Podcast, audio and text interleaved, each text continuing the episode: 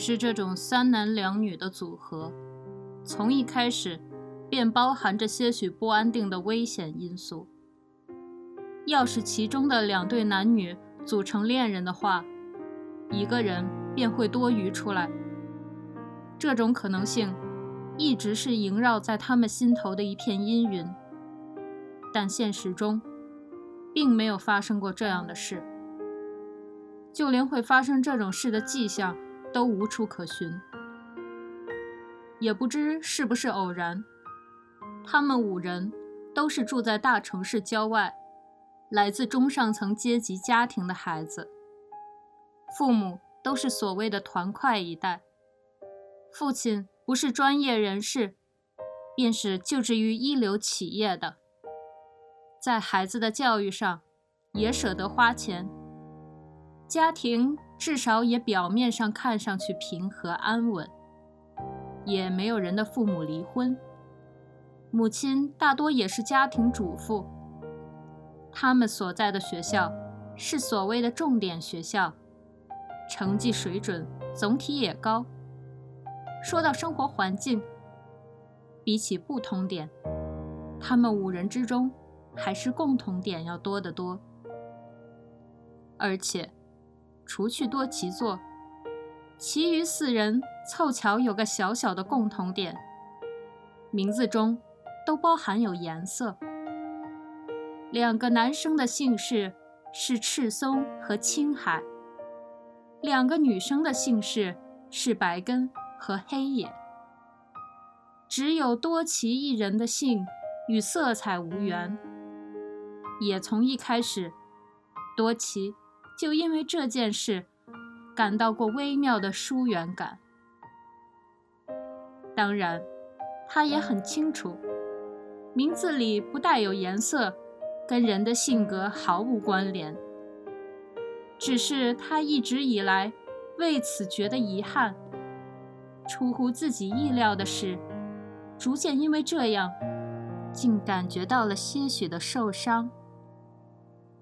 其他四人都马上自然而然地用颜色来称呼对方：红、青、白、黑。只有他。被继续叫做“做”，做曾经不止一次的认真考虑过，要是自己的名字中也带颜色就好了。明明那样的话，一切就都完美了。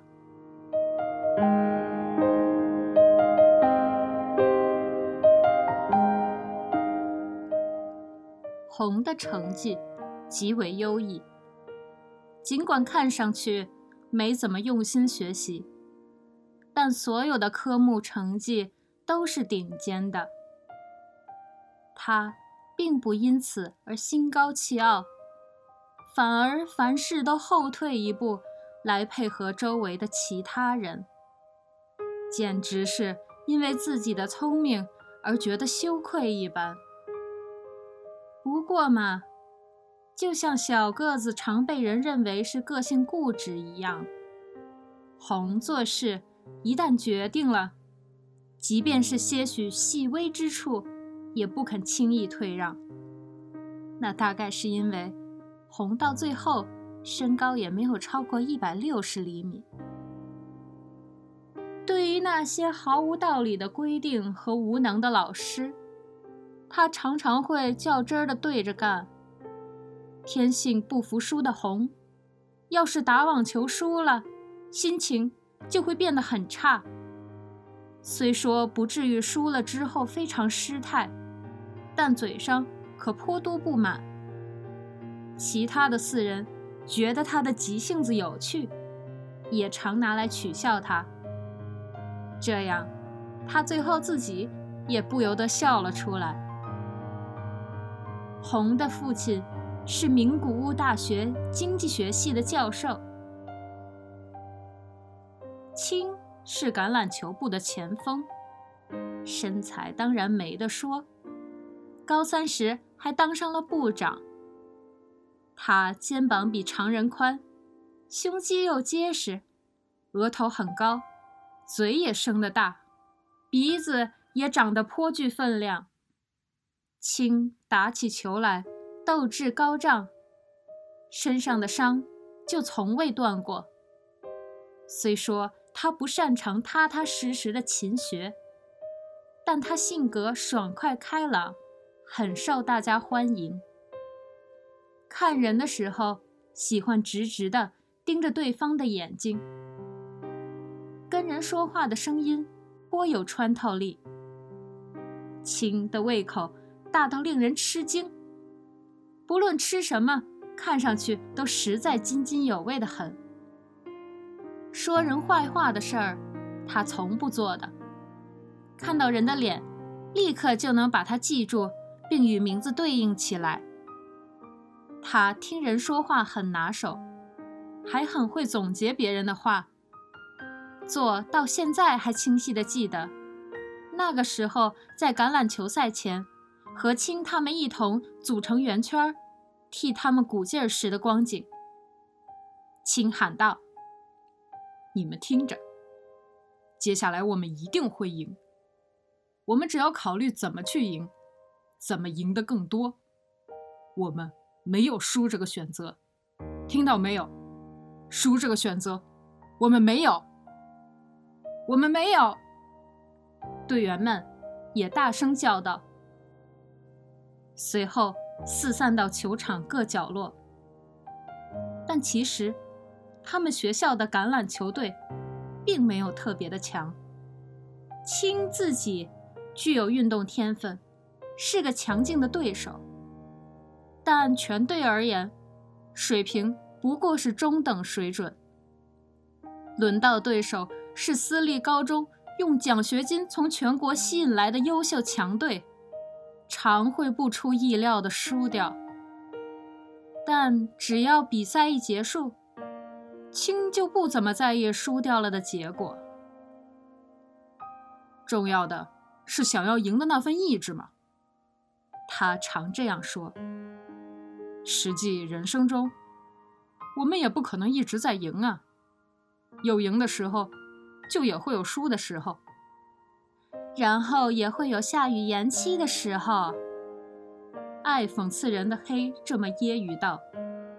青略带感伤地摇了摇头：“你把橄榄球跟网球、棒球搞混了。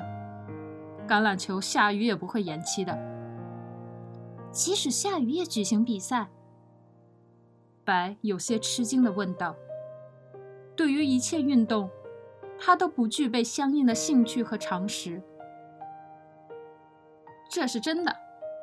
红用理所应当的语气插进来：“橄榄球比赛，不管雨下的多厉害，都不会终止。所以每年都有很多橄榄球运动员溺水身亡。竟然这么惨！”白说道：“笨蛋够了，这种话一听就是玩笑吧？”黑吃了一惊似的说：“虽说话扯远了。”青说道：“我想说的是，能够体面的输掉，也不失为是一种能力。所以说，你每天就在努力的做输掉的练习了。”黑说道。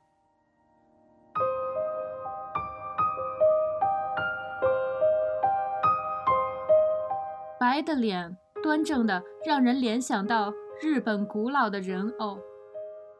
他的个子纤长，身材好像模特一样。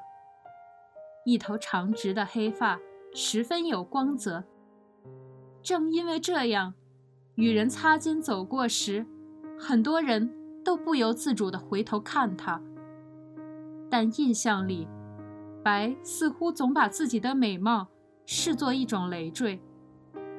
他那一本正经的性格来说，不管是什么，不管是什么，只要引起别人的注意，他便是很苦恼的。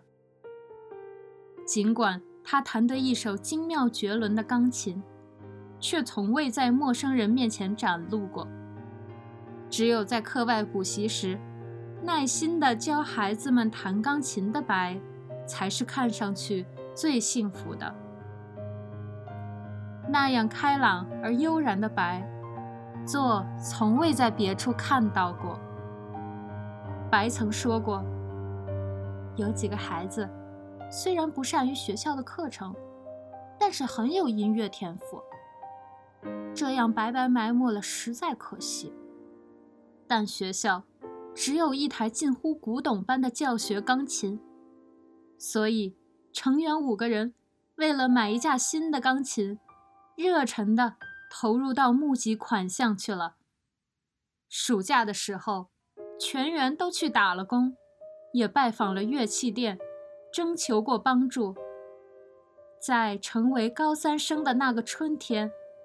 在大家的努力之下，成功的买了一架三角钢琴。最终，他们勤恳的志愿服务受到社会关注，就连报纸上都有报道过。平日里，白虽然沉默寡言，但很喜欢小动物。一提到猫和狗的话题，他的神情一下子就变了。热切地聊个不停。虽然他本人说过梦想是成为兽医，但做实在无法想象，白手拿锋利的手术刀划开拉布拉多犬的肚子，或是把手伸进马的肛门时的情景。要是去上专业学校学习的话，这样的实习是理所当然的。白的父亲在名古屋市内经营着一家妇产科医院。要说黑的相貌的话，十个人中算是中等偏上的位置。但他的表情生动，为人亲切，很招人喜欢。黑的体型略微偏大些，身上肉鼓鼓的，很可爱。十六岁的时候，胸部已经明显发育了。他个性独立又坚韧，说话很快，脑子转的也一般快。尽管文科成绩很出色，但数学和物理就惨得多了。虽然他父亲在名古屋市内开有一家税务事务所，但感觉。黑将来一点儿也帮不上忙。做那时候常常教他做数学作业。虽说黑时常嘴上讽刺人的厉害，但他的爽朗的幽默感，让人与他聊天觉得又愉快又兴奋。黑还是热心的读书家，一只手里一直拿着一本书在读。白和黑在初中时也是同班，在五人组成的小团体之前，他们就已经很熟知对方了。他们二人并列站在一起时，很称得上是一道亮丽的风景。一个是有艺术天分但性格沉静的绝等美人，另一个是聪慧而好讽刺人的喜剧演员。这样一个组合，实在是独一无二，又具有魅力。这样说来的话，在小团体中，只有多奇做一个，没有什么说得出的特征或个性，成绩也就中上的水准。虽说对于学习本身，也并没有多大兴趣。不过是在上课时专注的用心听课，课后也不忘做最基本的预习复习而已。从小开始，就不知怎么的养成了这种习惯，就像吃饭前一定会洗手，吃完饭后一定会刷牙一样。所以。就算成绩做不到优异的让人瞩目，但无论哪门科目都能轻松的合格通过。只要成绩没太大的问题，他的父母也是不会多指手画脚的类型，也不做给他找家教辅导这种事。做虽然不讨厌运动，但并不加入运动社团，积极的参加活动，只是和家人、朋友们不时去打网球，不时的去滑雪，不时的去游泳。仅止于这种程度罢了。长相是端正的，尽管时常被人夸奖，但那也只不过是在没有什么特别破绽的范畴中。他自己看着镜子的脸时，时常会感觉到一种无可救药的乏味。对于艺术。也并无任何特别的关心，也没有说得上的爱好和才能。其实，嘴上还笨拙，时常会脸红，还不善交际，和没见过面的人相处，就会很不知所措。硬要说的话，他的特点，恐怕是在五人之中。家里最富裕这一点，再加上他的姨妈是专业的女演员，虽然为人低调，但也好歹有点名气，广为人知。但就他个人而言，没什么值得夸耀，或是能够示于人前的，称得上特点的东西，至少。他自己一点都没那么觉得，自己的一切都是平庸的，或是说颜色稀薄。只有一个能称为爱好的东西，是多奇座比什么都要喜欢凝视铁道车站。原因并不清楚，但从记事起。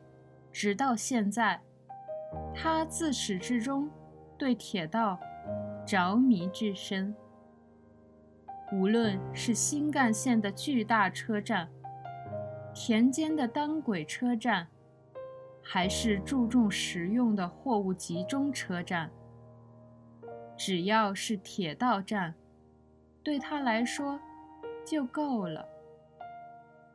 与车站有关的一切。都强烈的吸引着他。虽然小时候是同大家一样喜欢上铁道模型，但他真正感兴趣的，并不是制造精良的车辆和汽车，不是交汇繁复、漫无边际的铁轨，也不是精心设计的立体模型。而是作为陪衬，放在那里的车站的模型。他喜欢看着电车发车经过车站，或是入站时缓缓地减下速度，正正好好停在站台前的情景。想象着乘客们来来往往。听着站内广播和发车的鸣铃声，眼前浮现出站务员利落的动作，现实与想象在脑中混杂交织在一起，有时甚至会因为太过兴奋而身体发抖。但是，自己这份对铁道的痴迷。没有办法对身边的人合乎情理地说明清楚，而且，假使说明了，结果也是别人会觉得自己是个奇怪的孩子。做也曾觉得自己身上说不定有一些说不清楚的扭曲的地方。尽管没什么突出的个性或特点，尽管一直倾向于把中庸当作志向，但自己身上好像总有着些与周围人格格不入、偏向不正常的一部分。这种矛盾的自我认识，从少年时代起，直到三十六岁的现在，在人生的各处，一直给他带来困扰与混沌。做常常想不出自己能够加入那个好友圈子的理由。自己真的对他们来说是必须的吗？要是自己不在，他们难道不是能毫无顾忌地相处得更愉快吗？现在的他们只是没有注意到这一点。等到他们意识到，不过就是时间的问题吧。多奇座越想越不解。寻求自身的价值，很像给没有度量单位的物质称重。但除他之外的四人，似乎完全没有考虑过这些事。在座看来，他们都是从心底喜欢五人团体聚在一起，共同行动的。这。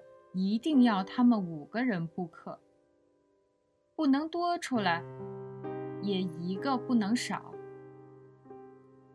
就像是正五角形是由长度相等的五边组成的一样，就像是正五角形是由长度相等的五边组成的一样。